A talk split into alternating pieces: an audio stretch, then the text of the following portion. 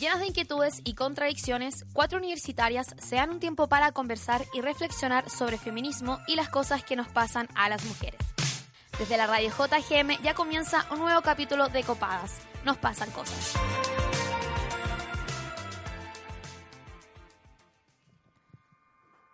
Decir que la violencia de estos días ha sido desmedida me queda corto. Y no, no me refiero a la violencia del lumpen, de la gente que hace destrozos y de la que tanto les gusta diferenciarse, de esos que llaman simios, que hacen saqueos y que tanto les gusta condenar por Facebook. Porque sus formas de violencia son un cariñito en comparación a lo que han perpetrado carabineros y militares. Porque los malditos delincuentes son ellos. Ellos son los que han hecho uso y abuso de su fuerza, los que han apuntado con sus armas a los y las manifestantes, los que han amenazado de muerte, los que han disparado a matar. Ellos son los que gastan energía enfrentándose con gente con cacerolas y cucharas de palo, mientras las poblaciones se sienten inseguras y se visten con chalecos amarillos para tomar justicia por sus propias manos, como dicen ellos. Carabineros y militares, guiados por el mismo gobierno, han intentado poner al pueblo contra el pueblo, pero no lo van a lograr nos hemos enterado de su violencia por nuestros propios medios y gracias a organizaciones como el Instituto Nacional de Derechos Humanos, quienes registraron 535 personas heridas y 8 querellas por violencia sexual durante estos días. Y es que el feminismo también es parte de esta protesta. Nos están vulnerando en todos los sentidos y es por eso que debemos mantenernos más juntas que nunca. Con ese editorial comenzamos este nuevo capítulo de Copadas en transmisión especial. Saludamos a todo el equipo de la radio JGM que nos ha estado acompañando en estos días y nos encontramos en la Casa Fetch. Mi nombre es Toña González y estoy con Lila Osorio y Camila Mañet. Y hoy día Camila Monsalva tampoco se encuentra con nosotras ya que está haciendo desde su vereda eh, como abogada o futura abogada en el piquete jurídico de la Universidad de Chile. Bueno, está buscando a la gente que está desaparecida, ¿te das cuenta? Sí. Amo que es nuestra superheroína. La, la cagó que Camila Monsalva es como como la mujer del momento, ¿cachai? O sea, está como coordinando las comisarías para cubrir todo y ir a buscar a las personas que no sabemos dónde están y que no nos están diciendo dónde aguante el trabajo de Camila Monsalva y todas las personas que están trabajando en el piquete jurídico. La Defensoría, Defensoría Jurídica. Perdón, perdón. Se cambió de nombre ahora. Ahora somos más profesionales. Recuerden que ayer también entrevistamos a la coordinadora de la Defensoría y una de las voceras en nuestro capítulo eh, Generación Copada para que lo puedan escuchar en Spotify y puedan saber más de la labor que están haciendo estas cabras y cabros bacanes que están buscando a todas las personas que están desaparecidas y están yendo a las comisarías y están haciendo un aporte increíble desde su trinchera y vereda. Y nosotros también, porque decimos que no, si nosotros también estamos haciendo algo bueno, ¿no? Sí, Oye, eh, les tinca si damos un reporte rapidito de lo que dijo el INDH anoche, como cerrando las cifras. Ya, actualicemos las cifras. Eso, bacán. Eh, hasta anoche 23 de, del 10, o sea, octubre del 2019. ayer. ¿En qué momento estamos? Bueno, ayer en verdad te tuve que preguntar como qué, día es hoy. La cagó yo, no sé nada, perdón, discúlpenme. Ya, bueno, eh, anoche habían 2.410 personas detenidas, de las cuales 1.512 eran de regiones que no fueran la metropolitana y 898 fueron aquí en Santiago. Eh, un total de personas heridas en el país, 535 y 210 personas heridas por armas de fuego. Eh, se realizaron 55 acciones judiciales, entre los que se cuentan amparos, querellas por homicidios, querella por violencia sexual y otro tipo de querellas. Las querellas por violencia sexual ascienden a un número de 8. Y yo me quiero detener ahí ahora en las querellas por violencia sexual y también eh, para relacionar todo esta protesta nacional con el movimiento feminista, porque que no se nos olvide que Copadas es un programa feminista, hablamos de esto todos los capítulos y no queremos dejarlo de lado en esta protesta nacional porque también hay como muchos focos de demandas. Entonces hoy día estamos con Jocelyn Fernández, periodista, integrante de la Red Chilena contra la Violencia hacia las Mujeres, eh, con quien vamos a conversar un poquito sobre cómo se relacionan estas dos cosas. ¿Cómo estás, Jose? Hola chiquillas, bueno, igual aquí en un panorama ajetreado, pero contento de, estar con ustedes y de poder conversar un poco de feminismo en este contexto que medio, como que ha quedado debajo de la mesa. Mm, sí, como el feminismo y las demandas. La urgencia no, no se ha nombrado, no, no se ha escuchado mucho. Sí, pero bueno, nosotras estamos... Ay, me quiero poner mi pañuelo. Sí. Estamos con el pañuelo igual. Ay, igual. mi amor, el mío está en la mochila. Sí. la Nandi ahora me va a pasar mi pañuelo Oye, verde casi. eh, y además también queremos conversar sobre este comunicado que sacó la red, eh, el Somos Más. ¿Nos puedes contar un poquito sobre eso? Sí, eh, miren, en realidad es- nosotros sacamos esa declaración porque justamente lo que les decía recién, como que pareciera que en este movimiento social, en este estallido social, pareciera que no hay que no hay feministas, que no hay mujeres, aun cuando hemos visto igual en las imágenes en las teles eh, viejas estrategias generalmente levantadas por mujeres como las ollas comunes, en eso, en, en las brigadas de vecinos que se organizan para, para defender la- las casas, las poblaciones, hay mujeres presentes también. Los mismos En las- cacerolazos. en los mismos cacerolazos, o sea, toda la razón, hemos visto muchas, muchas mujeres.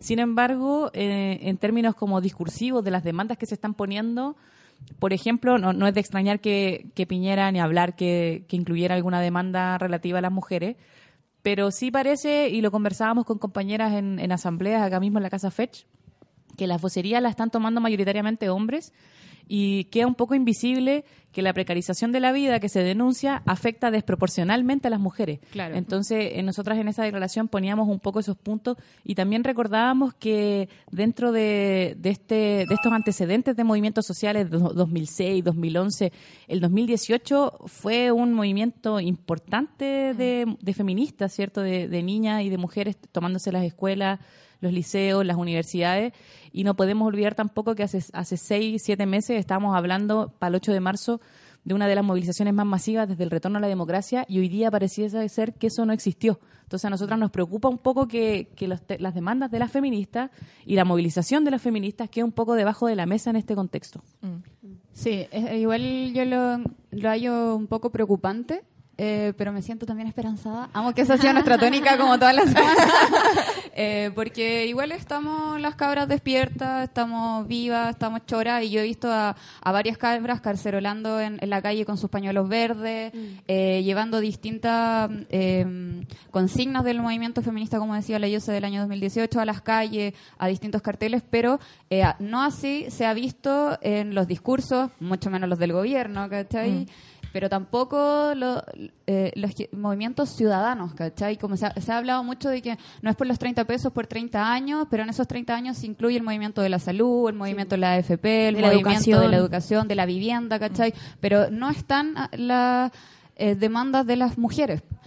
Sí, igual encuentro importante, si es que estamos haciendo una comparación de el estado de emergencia actual con la misma dictadura, obviamente por todo el actuar policial, también deberíamos recordar que quienes resistieron muy fuerte a la dictadura fueron las mismas mujeres. Como quizá, yo sé, tú nos podrías contar un poco como cómo se dio ese movimiento de mujeres. Sí, absolutamente. Igual eso es, es muy es muy heavy porque también se ha visibilizado muy poco, como que recién ahora en los últimos años, gracias a los movimientos feministas que hoy día hacen que el tema esté muy vigente, hemos rescatado experiencias de mujeres que vivieron la dictadura. Salió, por ejemplo, el documental de Hoy y No Mañana que rescata la lucha de mujeres por la vida. La misma consigna que ustedes tienen de Somos Somos, Más. Más, Sí. que también es de antaño. po. Esa consigna tiene una historia súper bonita porque nace a partir de una movilización. eh, se juntaron, que, que hicieron mujeres de forma, de forma pacífica. Eh, tres columnas de mujeres se juntaron en distintos puntos de Santiago y caminaron hacia las torres de Carlos Antunes, ahí en Providencia, eh, con la consigna no más porque somos más.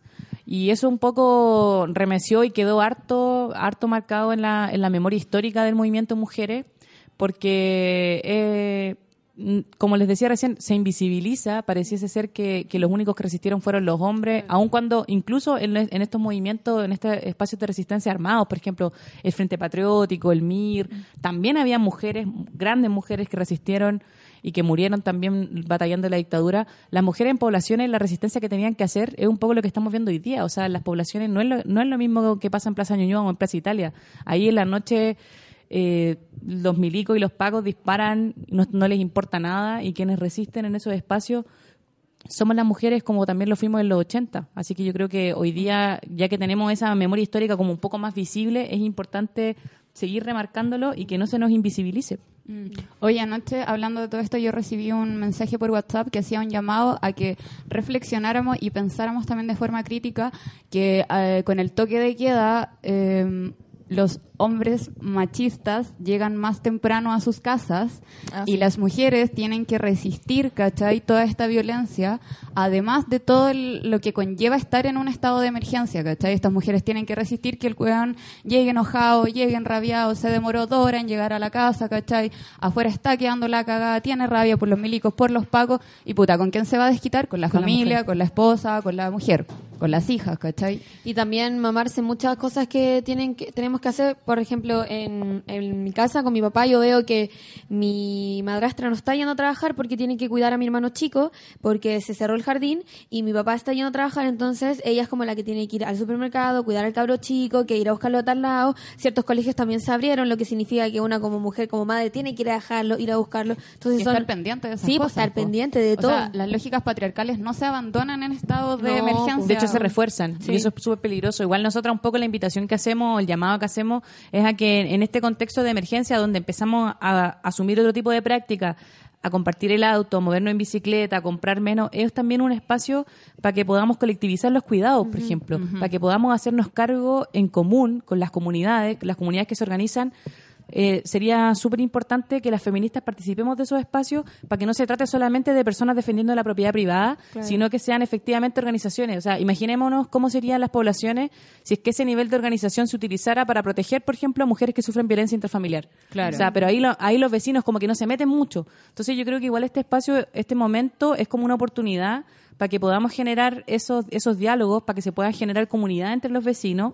Y es importante ahí que estemos las mujeres para poner la mirada de que, hey, aquí no, no, no- esto no se trata solamente de defender la propiedad privada, sino que también poner en común nuestros problemas, cuidarnos entre vecinos, cuidarnos entre vecinas y también si necesitamos ayuda, no sé, pues si tengo que salir, tengo el cabro chico enfermo, poder contar también con una comunidad que apañe eso y eso definitivamente va a hacer que todos estos trabajos de cuidado no recaigan solamente sobre nosotras y que no terminemos como siempre el triple o el cuádruple de explotadas que nuestros compañeros hombres.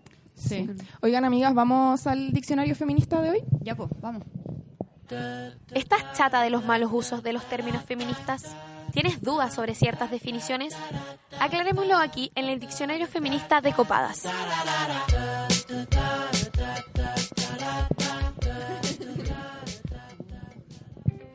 Hoy en nuestro diccionario feminista hablaremos sobre violencia político-sexual.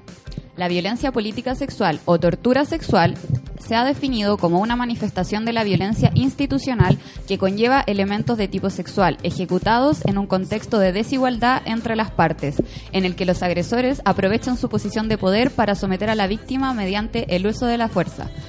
A diferencia de la violencia sexual común, la violencia política sexual es una manifestación de la violencia institucional con elementos de tipo sexual y de género, constituyendo una forma de venganza y una metodología del terrorismo de Estado de forma organizada, planificada y sistemática para subyugar a las mujeres manifestantes por medio de vejaciones sexuales.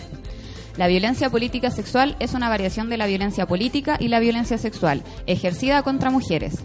Durante la dictadura de Pinochet existieron centros de tortura especializados en torturas sexuales como lo fue Venda Sexy, en el que se practicaban desde violaciones colectivas hasta el uso de perros amaestrados. En el 2011 se conocieron abusos sexuales por parte de carabineros a las estudiantes secundarias. Y hoy, en el Chile del 2019, se registran ocho casos de querellas por violencia sexual en contexto de manifestación, los que incluyeron desnudamiento, amenaza de violación y tocaciones. Uy, se me pararon los pelos. Mí igual, mira. Sí. Bueno, heavy, heavy. Oye, tengo un dato. Eh, la Asociación de Memoria y Derechos Humanos, Casa de Tortura Venda Sexy, si- Sitio de Memoria, eh, eh, ha estado luchando hace mucho tiempo para poder tipificar el delito de violencia política sexual dentro del Código Penal de Chile. Oye, ¿y estás segura que es solamente ejercida contra mujeres? Porque igual pueden violarse analmente a los hombres, ¿o no?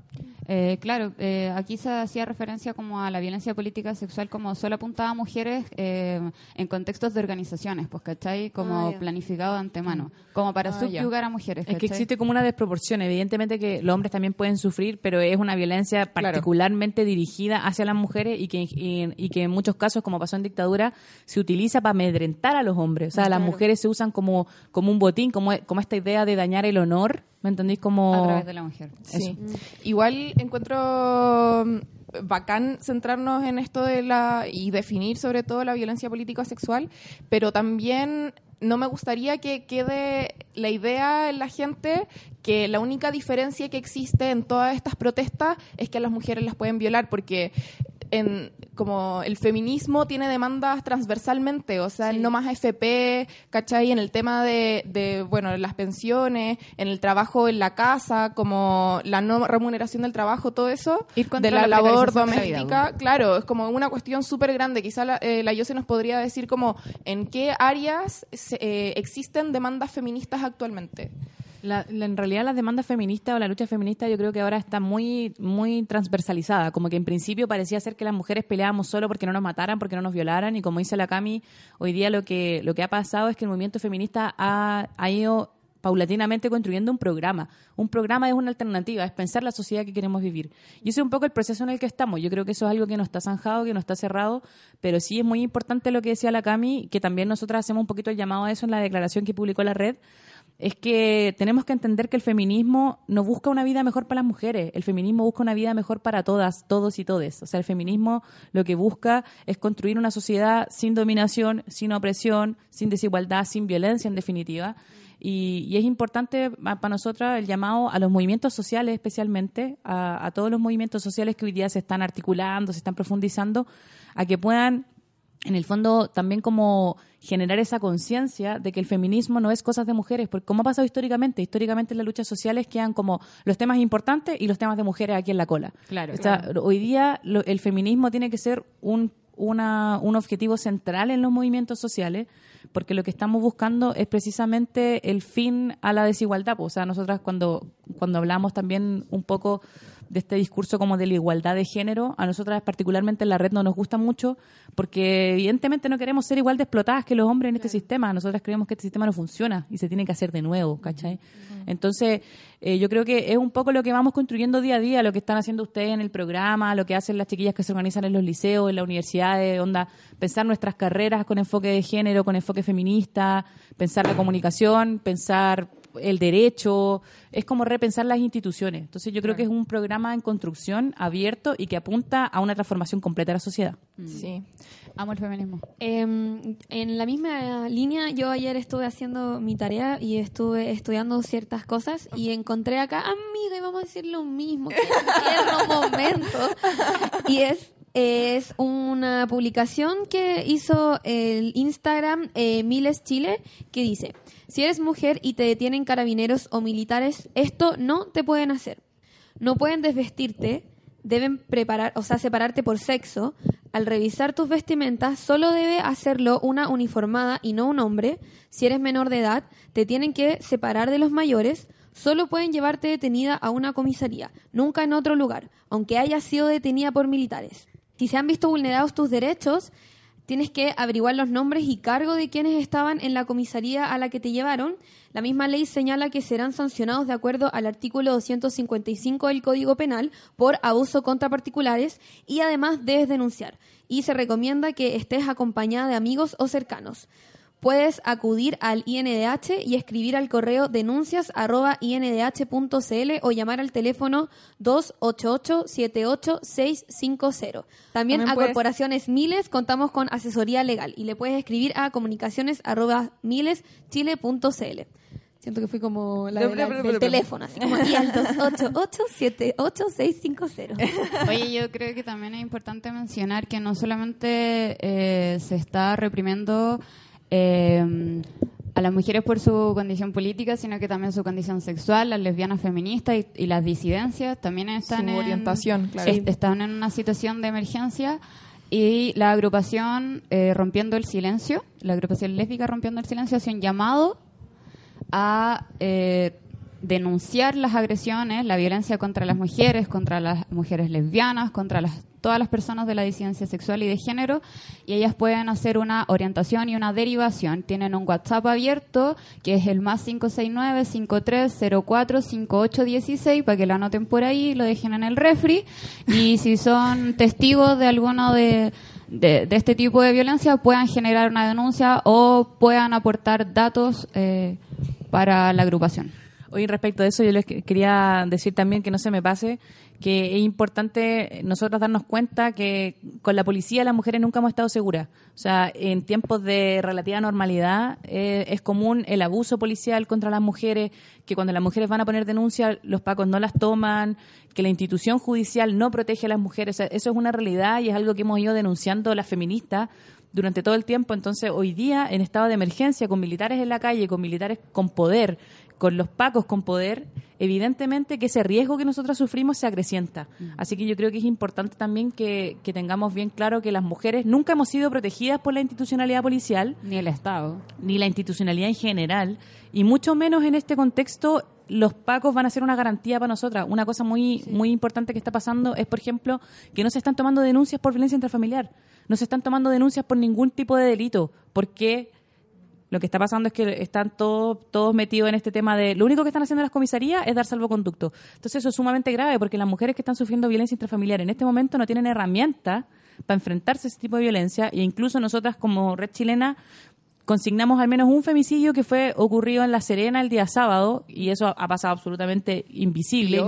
Ni siquiera tenemos capacidad de, de acceder a esa información porque nos podríamos imaginar, como, como he dicho recién, que en tiempos de relativa normalidad es difícil acceder a esa información y la institucionalidad no es garantía, menos en estos momentos. Así que igual el llamado es a que todas y todos estemos bien alerta en las comunidades, con las amigas de la U, en las poblaciones, en los barrios donde viven, porque en estos momentos es- las redes de apoyo son más imprescindibles que nunca. Claro, Sí. y además como así como los mismos carabineros están dando salvoconductos solamente o en la calle desplegado, eh, los mismos medios de comunicación también solamente se concentran en cubrir el estado de emergencia y no otras cosas como la violencia de género, pues como los femicidios. Así Sí, que pues, y si, en- como lo decía la Yose, en un estado normal, las mujeres que denuncian aparecen muertas por femicida, imagínense en estos estados de descontrol, ah, en estos estados de emergencia. Eh, lo decía, estableció el helicóptero. Lo Sí, decía bueno. Bárbara Sepúlveda de Abofem, eh, ella no están instando a hacer denuncia a carabineros por razones obvias, Eh, así que eh, les aconsejamos eh, reunir toda la información y enviársela a los distintos grupos que están eh, generando estas denuncias, como lo es la agrupación Rompiendo el Silencio, como lo son las cabras mismas de Abofem, como lo es el Instituto Nacional de Derechos Humanos. Sí, así que agradecemos a la Sí, Yoser. gracias, En bola nos Yoser. podría ir. En bola. Soy demasiado profesional.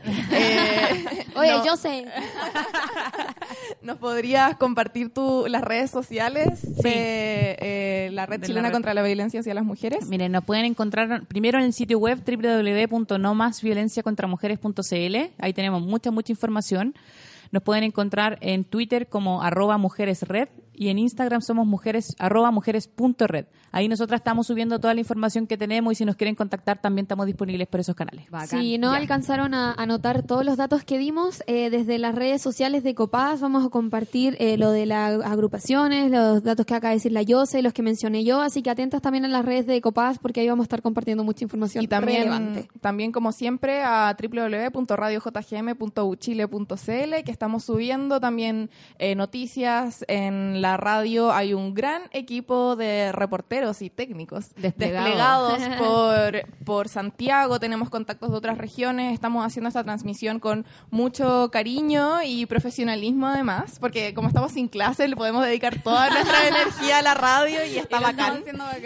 Sí, así que mm, eh, eso, revisen también, subimos la entrevista que le hicimos a Pati Peña el lunes, a la Bárbara Sepúlveda, con los consejos también de las cosas, eh, los derechos que se limitan y los que siguen vigentes en estado de emergencia para que le echen una leída ahí en el sitio de la radio JGM.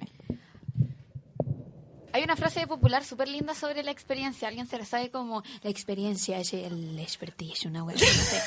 ¿Nadie se la sabe? No, amiga. Ya pico. Oye, yo no que- voy a decir la wea bien, mejor no la no, pero es que pensé que alguien se la podía, la podía decir Ah, y iba a quedar bien. Pero no es como la del diablo, así como más sabe la wea por viejo que por diablo, como esa wea. No, bueno, Puta, no es esa la wea.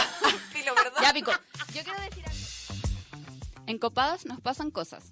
Escúchanos todos los jueves a las 21 horas en la señal online de la radio JGM y encuentra todos nuestros capítulos en Spotify, eBooks y Apple Podcasts.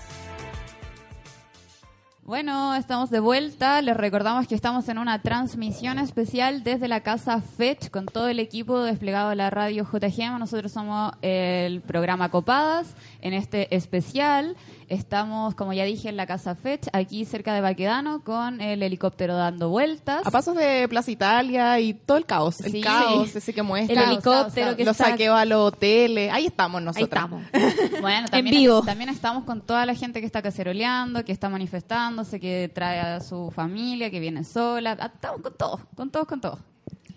Oye, eh, otro tema que yo creo que es relevante hablar, eh, vinculándolo con todo lo que hemos estado hablando sobre la violencia hacia las mujeres, más allá de la sexual, sino la violencia constante que recibimos, es sobre la salud mental hoy en día que se está viviendo. Es algo que me he preguntado también, que he hablado con mis amigos, con Te mis lo he preguntado en la ducha, Toña. Me lo he preguntado en la ducha porque ustedes saben que yo me pregunto estas cosas en la ducha. Entonces, eh, me gustaría que fuéramos a la pregunta copada, ya que abordamos este tema de salud mental y escuchemos a nuestras auditoras y auditores también, porque me llegó una cuña de un niño y la puse. Me di la patudez de ponerla, así que ¿por qué no? bien. Sí, Sí, pues po. bien si el estado de emergencia no está afectando a todos y a todas. Así Sí. que vamos con la pregunta copada.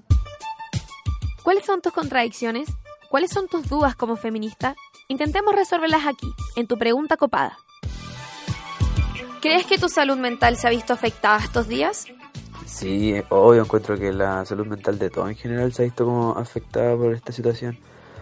Porque, por, lo menos en mi caso, yo soy muy ansioso. Y como esta cuestión me ha generado como una, una ansiedad como así, ya otro nivel, como que nunca, creo que nunca me había sentido como tan ansioso como en este momento. Y cuando recién, como que me di cuenta cuando mm, el domingo, que me di cuenta como que ya la cuestión iba en serio. Y fue como mi cuerpo reaccionó como quitándome como el sueño y como que tiritaba.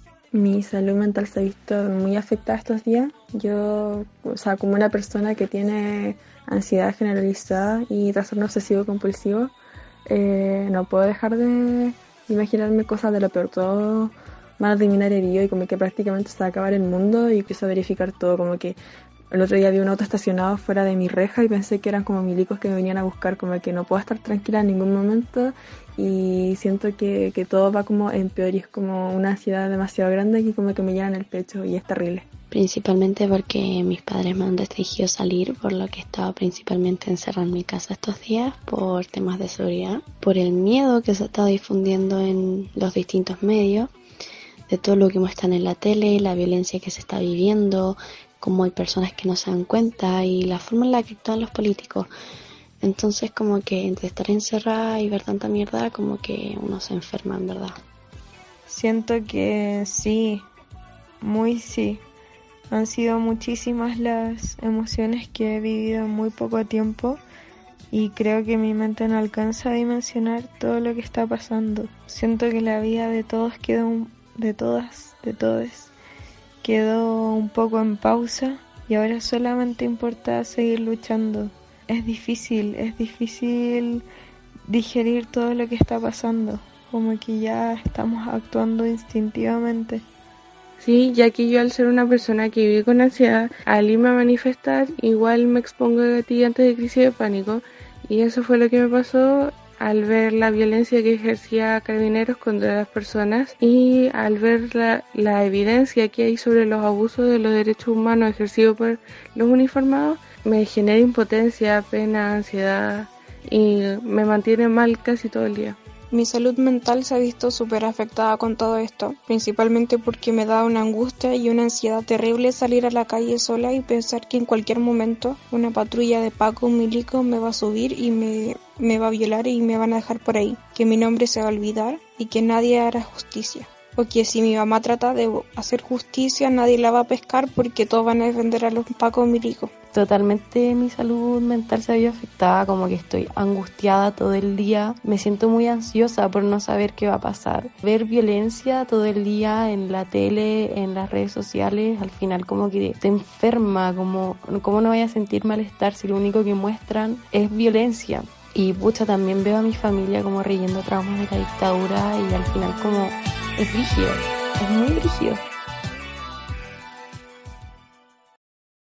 Bueno, estamos de vuelta en este segundo bloque de Copadas desde la Casa Fetch. Ay, nos encanta decir que estamos, no estamos en el estudio de la radio Sí. JGM, estamos en la Casa Fetch, aquí en un estudio improvisado, gracias a nuestros técnicos que son tan secos que mandaron la cuestión del audio a Instagram, eh, live y filo, son demasiado secos, los felicito y muchas gracias. Oye, respóndanos si se escucha bien, si Sí. están cachando todo, nos pueden dejar eh, comentarios, los vamos a estar respondiendo, así que bacán. Muchas gracias. Sí, y agradecer también porque siento que se está escuchando todo tan bien, como que el, siento que los días todos hemos estado improvisando, como todos los, los programas, No, pero cada la vez sale gente. mejor. Sí, cada vez sale mejor. ellos ya lo tienen todo Sí, ustedes ya controlado. están en otro nivel. Sí, bueno, eh, para comentar esta pregunta copada, para hablar sobre eh, cómo nos afecta psicológicamente a todos y todas nosotras eh, este estado de emergencia, estamos con la psiquiatra que queremos mucho, Maritza Bosic, la recordarán del capítulo de salud mental, si es que son fans de copadas. ¿Cómo Eso. estás, Maritza? Bien, hola, gracias por invitarme. No, muchas gracias, a ti por pegarte acá el pique al, al Sí. centro del caos. ¿Cómo no? ¿Cómo no? ¿Cómo no? La había estado siguiendo y feliz de estar acá con ustedes. Muy Mm, contenta. Muchas, Muchas gracias. Oye, Maritza, eh, lo primero que te quiero preguntar eh, es de qué manera este, este estado de emergencia y estas políticas de dictadura podrían afectar a las personas que vivieron y sufrieron la dictadura estos 17 años, digo. Bueno, ahí entramos a un concepto que es muy importante, que es la retraumatización. Ya la retraumatización la podemos definir desde un punto de vista más psiquiátrico y médico como la eh, repetición de la repetición de un evento traumático, que es lo que está pasando ahora, y que reactiva toda la memoria de la situación que pasó y todo el dolor, toda la ansiedad, todo lo que la persona vivió en el momento que le tocó vivirlo de violencia política. Eh, pero además podemos entender que a mí me parece más interesante también que una mirada más biopsicosocial, que entiende la retraumatización es un continuo. O sea, hemos desde que empezó el terrorismo de Estado con el golpe militar, eh, hemos seguido retraumatizados. Hemos seguido retraumatizados porque hay una cultura de sumisión. El sistema neoliberal tiene una conducta de, de sumisión. Si seguimos con la misma constitución también, pues las cosas no han cambiado mucho tampoco. Además, o sea, eh, yo creo que han cambiado algunas cosas. Obvio. Que es, por ejemplo, podemos elegir, podemos votar, tenemos congreso. Podemos eso- reunirnos. Podíamos circular libremente por las calles, eh, eh, podíamos hacer muchas cosas que hoy día no están siendo y están siendo nuevamente reeditadas en la memoria. Y en este concepto también ha habido, porque no cambió el sistema económico. El sistema económico se mantuvo y se enraizó y se mejoró y que está avalado por la Constitución.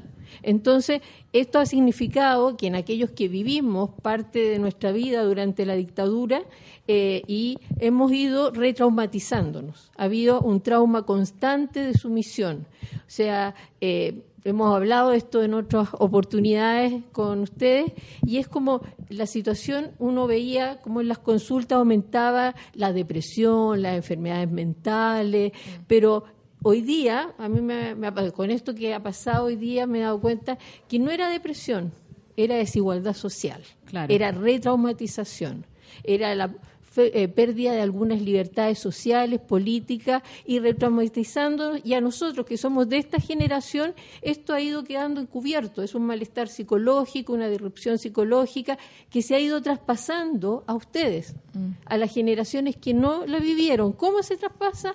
En los modos relacionales, en el in- la cosa cómo este gobierno y este sistema tiende a la individualidad. Claro. O sea, y los modos relacionales han ido cambiando y se va acumulando la ira, se va acumulando la pena, se va acumulando el odio y frente y sal y salía en qué tipo de situaciones. Yo espero que eso cambie, que Chile sea distinto después de esto. Yo me, perdón, leí un tuit el otro día que me dejó mal, no, pero como que se me pararon un poco los pelos, que decía como, eh, me di cuenta que no tenía depresión, porque ahora me doy cuenta que no, está, que no estaba solo, como que se sentía muy solo en esta Tristeza. tristeza como contra el sistema. Uy, ¿qué onda Eh, la eh, sirena? Queremos informar que está pasando un carro de bomberos, seguramente, porque sentimos Claro. Sirenas Sí. muy, muy, muy fuertes. Sí, eh, no eso, como que yo creo que también, como dijiste tú, esa depresión es, es al final desigualdad social, es rabia, es ira contra el sistema y yo creo que vernos a todos también eh, en alza, en protesta contra esto, yo creo que también debe ser esperanzador para algunas personas. Sí, para, para ustedes también, porque de alguna manera tienen el trauma encubierto y cada vez que pasan los años, digamos, ese trauma se va desvinculando más del sufrimiento político que nos tocó vivir a nosotros, que fue la represión directa y real, pero que sigue ha seguido estando en la represión económica, Claro. en la desigualdad, en la poca posibilidad, etcétera. O sea que cuando eh, los viejes nos decían que los millennials en verdad son, éramos llorones por estar eh, peleando por la salud mental, por estar hablando de la depresión, la ansiedad como síntomas manifestantes de que en verdad el sistema estaba mal, no estábamos equivocados. se los ahí tienen viejos, ahí tienen viejas. se los dije, se los dije, chiquillas, que siguieran, que era importante, que era, porque además eso ha ido, y no, lo hemos visto, digamos, todos, cómo ha aumentado conductas como el suicidio, la agresión en las calles, el abuso de alcohol y las drogas. Esto es producto de la, del sistema, es producto del sistema y de lo que hoy día estamos todos gritando, más que nada ustedes, pero todos hemos ido a, a marchar, a estar, a tocar las cacerolas, porque tenemos que cambiar, pues Chile tiene que amanecer distinto. Claro, en lo- el- espérate, que quiero- solo quiero decir que tengo mucha rabia con los matinales porque los matinales decían como sabíamos que quizás podía existir desigualdad, pero no sabíamos que les dolía tanto. Y es como, disculpa, todas las semanas había una muerte en el Costanera Center porque las personas ya no aguantaban más. Una persona se suicidó con cianuro y el mall no cerró, ¿cachai? Siguió Poner una funcionando la carpa- venta. Y, Exacto, ponían una carpa. Es eh, vergonzoso, en verdad, y cómo seguía funcionando una carpa que estaba cubriendo el cuerpo de la persona que se suicidó. Recién escuchaba en las respuestas que daban al directas a la pregunta copadas una chica que decía que pasara mi- yo al anonimato fue me Claro. removió me removió porque eso es el anonimato no ser nadie ¿eh? ser Y es, es horrible también pensar que van 18 muertos, 18, y te das cuenta que bueno, tenemos en la memoria eh, a Camilo Catrillanca, por ejemplo, Ajá. y a otros muertos en, en democracia, Democracia. pero bueno, ahora van 18, 18 y yo no sé cómo se llaman. Entonces, no, no sabemos eh, quiénes son, de dónde eran, si eran jóvenes. es horrible y así como todas esas personas que se suicidan y se suicidan también por culpa del sistema y por culpa de finalmente el gobierno puede que sea una forma mucho más indirecta que lo que ha sido estos días, pero al final es porque no saben gestionar los recursos ni la política y puta que estoy enojada. A mí también eh, me indigna eso, me indigna que diga, hoy vamos a tener tremendos cambios. Eso indigna, o sea, hace que Mm. mira, vamos a tener cambios y nos va, les va a subir la pensión de 110 a 120. Mm. O sea, yo creo que le salió más cara la cuenta de la pizzería Que que, lo que la pensión. que la- no, no creo que sube, lo que le dan de pensión a la... En esa misma línea, lo que escuchábamos en la pregunta copada de que hay muchas personas eh, que sienten angustia y también ansiedad, me gustaría ya ir a, a una pregunta en concreto. Eh, hoy en día se han abierto muchas eh, como organizaciones, como también eh, las organizaciones de prensa para abordar lo que está pasando, ya que, como dice la Lila, los matinales no están haciendo nada, también para atención psicológica.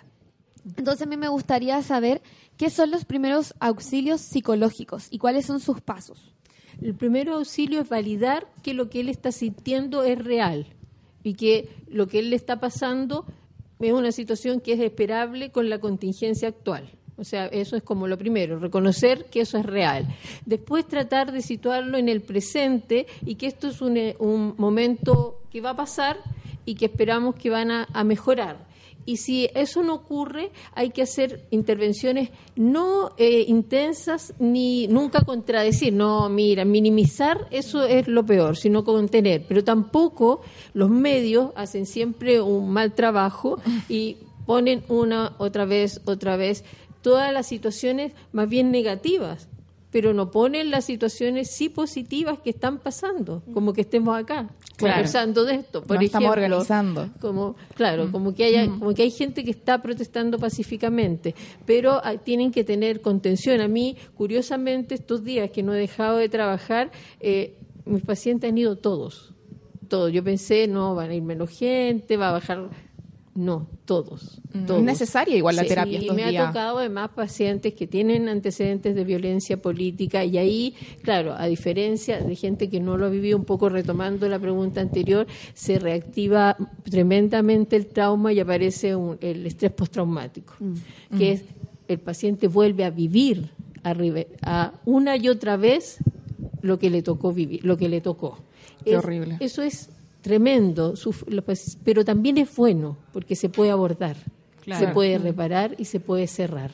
Es también lo que hemos estado viviendo en nuestras casas cuando nuestros padres, madres, abuelos, abuelas, tíos, cercanos, familiares nos dicen, oye, se acerca el toque de queda, por favor, éntrate, por favor, no estés en la calle, por favor, tengo miedo, vienen los pacos, vienen los, los militares, todo es eh, reactivación del trauma. Y se ponen a llorar y lo pasan mal, lo han pasado mal. Sí. Onda, en mi casa puede que no hayan salido, pero justamente porque tienen miedo, porque sí vivieron esas políticas de dictadura y nosotras no, po.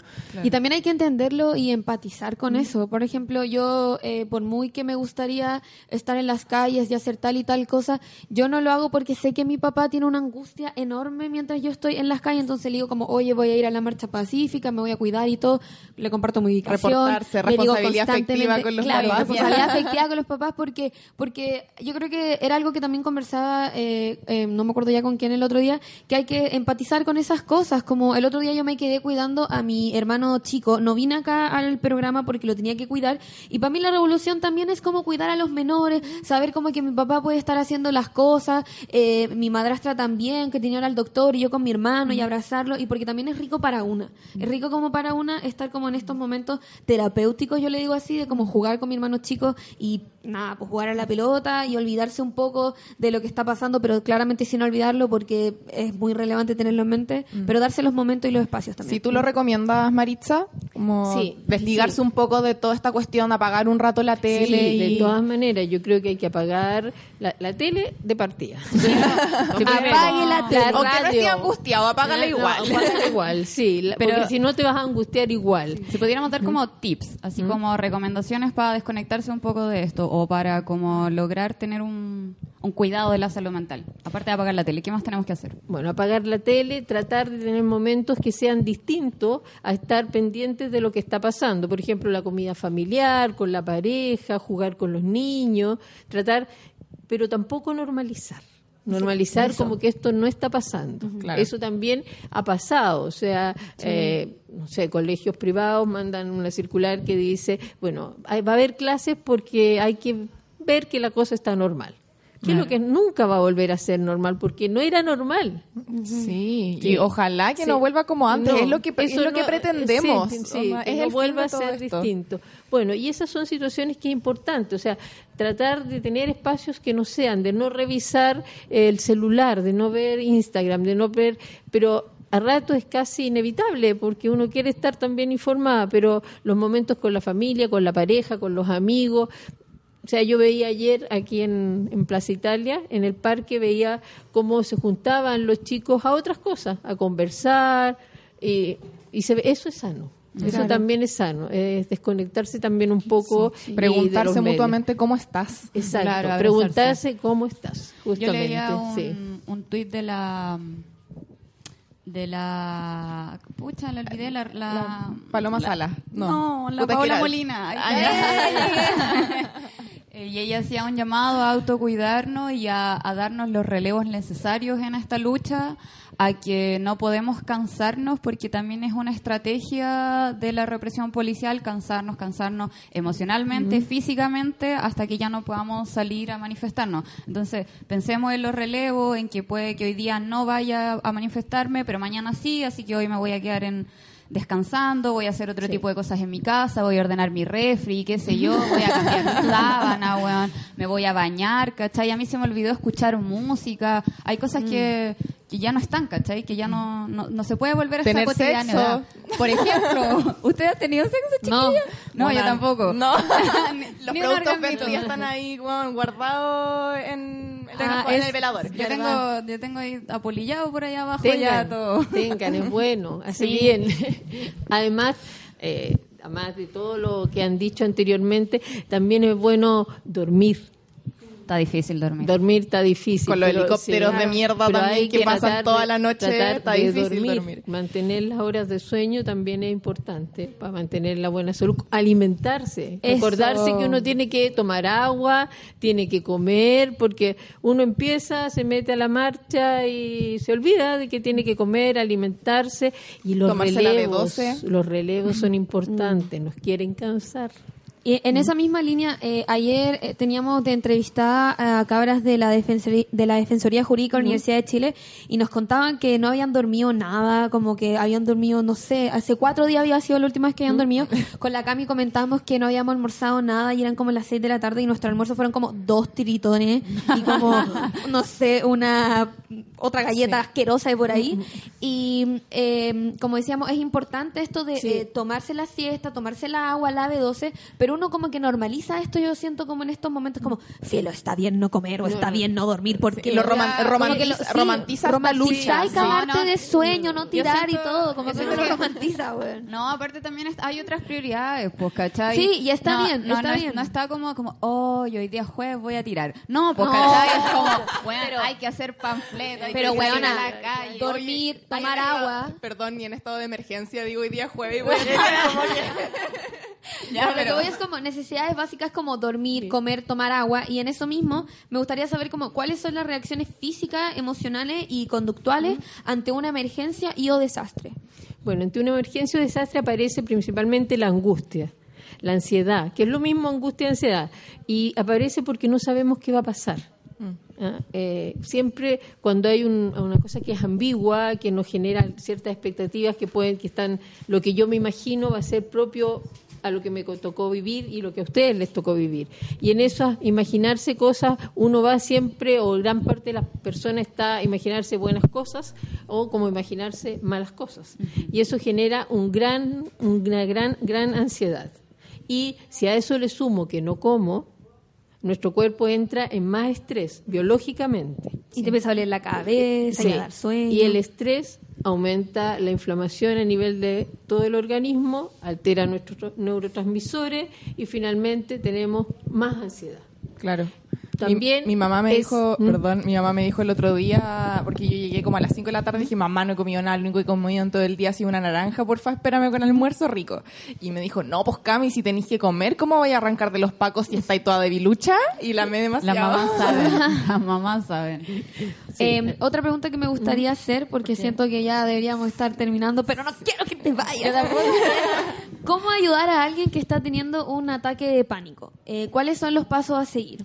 Primero, si estamos con la lacrimógena cerca, sacarlo del lugar, porque va a aumentar el grado de la sensación de efectivamente te estás ahogando, entonces hay que sacarlo del lugar, un lugar despejado. Ya no rodearlo de gente, que se quede alguien que sea una persona de confianza para, esa- para ella y contenerlo. Pedirle, sobre todo, que cierre los ojos, que respire profundo. Cuando yo logro la ansiedad física, la ansiedad psicológica desaparece. Entonces, si tú le pides que se, una contención emocional, no tenemos medicamento, entonces la contención emocional es pedirle que cierre los ojos, decirle que uno va a estar ahí, que no va a pasar nada, que esto va a pasar y sobre todo que se concentre en su respiración. Y, ahí va a ir bajando. Yo, por ejemplo, creo que nunca he tenido una crisis, un ataque de pánico. ¿Cómo me puedo dar cuenta que hay alguien en una manifestación que está sufriendo esto? Porque primero se paraliza, después tú ves que tiene signos de que está ahogándose, que está desesperado. ¿ah? ¿Se pone a llorar? Se pone a llorar, o si no sale corriendo y se desespera, no sabe dónde ir. Tú ves que está, puede estar sudando, pálido, que tiende a desmayarse, o que dice que se va a desmayar, que siente las piernas de lana, o que se cae al suelo y se desmaya. Esa es una persona que está en una crisis de pánico y te lo va a verbalizar. Te va a decir, siento que me estoy ahogando, que me voy a morir o que me voy a volver loco. Lo más probable es que diga que siento que me estoy ahogando y que me voy a morir. ¿Mm? Sí. Y eso genera más ansiedad. Entonces, ojo igual, perdón, ojo igual con la, el agua con bicarbonato cuando, vayan Sí. a manifestarse, porque y no se echen agua normal sin bicarbonato, no beban mucho. agua si es que le tiran una lacrimógena al lado, si están con esta el agua del guanaco, son cosas como de prime- no sé, no es primeros auxilios, pero como de autocuidado, eh, los limones vayan preparados a la marcha porque los pacos están brígidos. Bueno, yo creo que deberíamos armarnos más, ir con los cascos de la bici a huevear, weón. Imagínate, Cuidarnos. estuviéramos todos con Sí. rodillera y todos equipados y Sí, y estos hueones dicen que con- estamos en guerra, una- porfa, protejámonos. Pero Como- es que ellos están en guerra. Y ellos están protegidos. Piensen como ayer tiraban las lacrimógenas una tras otra. O sea, eh, hay fuera de la gente que ha muerto, hay mucha gente herida. Mucha gente, ellos están en guerra y tenemos que cuidarnos, protegernos, no agredir, pero sí protegernos. ¿m? Sí. Sí. En esa misma línea, así como ya muy rápido para un check rápido, entonces, ¿cuáles son las recomendaciones claves para asistir a una marcha o manifestarse ante presencia de represión policial y militar? Como tu casco, ok. Exacto. Sí, no echarse agua sin bicarbonato, tratar de, cuando uno vea que van a tirar o sienta que están tirando, tratar de alejarse del lugar, ¿ya? Y sobre todo mantener la calma. Uno no se va a morir de la- el, el gas de la lacrimógena. Lo va a pasar mal, pero no se va a morir. Puedes y, puedes y sobre vomitar. todo la gente que no que porque a veces hay una presión sobre todo en la gente más joven no que tienes que ir si no quiere ir que no vaya Claro. Eso. No no, presionar no tiene uno puede estar con el movimiento y puede estar por el cambio pero no necesariamente tiene que ir o sea porque hay mucha presión también en los adolescentes tienes que ir tienes que el Sí. que no quiere que no vaya uno no puede Sí. ir a contra voluntad o obligada porque se va a angustiar más porque Sí. por algo no quiero ir Hay monos y no tan monos. Pero oye, quiero hacer también agregar esas recomendaciones que la gente se ponga bloqueador, por favor. Sí. Por favor, Sí. pónganse bloqueador varias veces en el día porque si no nos vamos a morir todos de cáncer antes de que esto se acabe. Y lleven, Eh, lleven agüita, lleven, lleven agüita. agua, porque la gente no lleva agua con bicarbonato, pero no lleva agua para tomar, y el agua con bicarbonato es bien mala. Entonces, lleven agua para, para tomar. Es importante que estén tomando, hidratándose permanentemente. Sus limones ahí. Mm. Y ahí tenemos toda la el checklist de la manifestación. Sí, yo tengo una última pregunta quizás. Eh, ¿Cómo le puede hacer la gente que sufre ansiedad, sufre de depresión o algún problema de salud mental y se medica? ¿Cómo puede hacer esa gente para manifestarse y ayudar? Por ejemplo, la gente que, que está en tratamiento de sertralina, de Ujú. fluoxetina, de distintos medicamentos. Eh, para manifestarse, a ver, ¿cómo? No entiendo bien lo que me quieres preguntar. Pues dice- O sea, si es que pensáis que te va a dar una crisis de pánico Claro, la gente, en la marcha. Claro, Sí. la gente que sufre de ansiedad es recomendable que vaya como, o sea, no que sufra ansiedad, sino que está en tratamientos médicos, psiquiátricos, es recomendable que vaya a las manifestaciones, debe manifestarse en su casa mejor. ¿Cuál, cuál es la No, recomendación? la gente que está en tratamiento, está medicada y todo, que vaya. Si quiere ir, Ya, que vaya. Si no hay ningún problema, uno con los medicamentos y es una persona, sigue siendo una persona normal que tiene esta enfermedad y que está cuidada. Pero la gente, por ejemplo, que sufre eh, trastorno, crisis de pánico, normalmente uno le medica algunos fármacos que se usan en caso de emergencia. Entonces, que no son la sertralina, no son la fluoxetina, porque eso hay que tomarlo regularmente, no Ajá. sirven de nada, no, voy a ir a la marcha, aumento la dosis, no, no sirve absolutamente de nada. Bueno. Pero sí su fármaco que de emergencia que lo anden trayendo en la billetera, en el banano, en la cartera, y que caso lo usen en caso que tengan mucha ansiedad. Eh, eso principalmente, pero vayan, está bien. Algo último que me gustaría agregar de ese tema es que las personas que sufren de ansiedad o de crisis de pánico no deben sentirse culpables por no eh, venir a las marchas o esas cosas. Como ya comentaba Maritza, cada uno desde su trinchera y si no quieren venir, que no vengan, como no sentir culpa y también siempre pueden ayudar difundiendo información en sus Instagram, claramente verificando las fuentes y que esa información sea cierta y cada uno de su trinchera ahí con el Sí. sartén y la pala desde la casa. sí. La pala. y la pala y con el casco y toda Eh, la hay una, una aplicación que tiene un ringtone que es de tocar la cacerola. No sé Eso. si lo han visto, se No, lo voy a mandar. Así que para los que no tienen cacerola pueden poner el, El ringtone que es igual que una cacerola. Sí, así que Ya. los que ya no le quedan cacerolas también. Sí. Eso es lo otro, Ah, mamita, sí, perdón, te sí. tengo que devolver Dije la como tres pala ollas. porque Sí. la cuchara ya Sí. se rompió hace rato. Sí, en la Ya. primera vuelta se rompió la cuchara. Te agradecemos entonces, Maritza, muchas muchas gracias por todos tus consejos. Por Y- venir. Sí, por venir, también pegarte al pique acá a la Casa Fetch. Eh, recordamos que pueden escuchar más consejos de Maritza Bosic y toda su información en el capítulo sobre salud mental que está en Spotify eh, de Copadas. Así que nada, eso, nos despedimos y ahora viene Chile a todo color. Sigan conectados en esta transmisión especial de la radio JGM. Hay una pregunta, no alcanzamos a hacerla ni cagando. perdón. ¿Sí? ¿Sí? Ya, Ya. una pregunta. ¿Cuál es la pregunta? Chan. Ya. Ay, me yo ayer rabia, estaba yendo a la manifestación y habían unos locos fumando pito y me pasó que dije en mi cabeza, ¡ay, me carga esta gente que toma alcohol o fuma pito en las manifestaciones! Como, bueno, esta guay importante, ¿por qué estáis fumando? ¿Por qué estáis tomando? Onda, así como muy enojada en mi cabeza. Y después dije, weona, Toña, huélete tu peo, weón. Como si el loco quiere venir a la weá volado porque se siente mejor, porque se siente más seguro, porque el loco fuma siempre y porque si tú volás y te vayas así como a Narnia en tu cabeza, como cosa tuya, pero a lo mejor hay gente que sí sabe controlarlo sobre el pito y sobre lo de alcohol yo creo que no, porque yo creo que ya es como más una falta, no sé si de respeto, pero a lo mejor sí, que es como, weón, no estáis de party, ¿cachai? No estáis como en tu casa Eso. tomándote una chela como con los cabros, como, weón, te estáis manifestando, ¿cachai? Sí, a mí me pasa, me pasa eso con la chela. Encuentro que, lo, lo dije en el otro capítulo mm, el lunes, eh, encuentro que es como hacer gala de tus privilegios. El otro día vi como la historia de Instagram de un amigo que vive en Peñalolén y se estaba manifestando en toda lava con Grecia, con sus amigos zorrones tomando chela, weón. Y yo le dije como, tomando chela, y me dijo como, sí, así como súper ahueonado.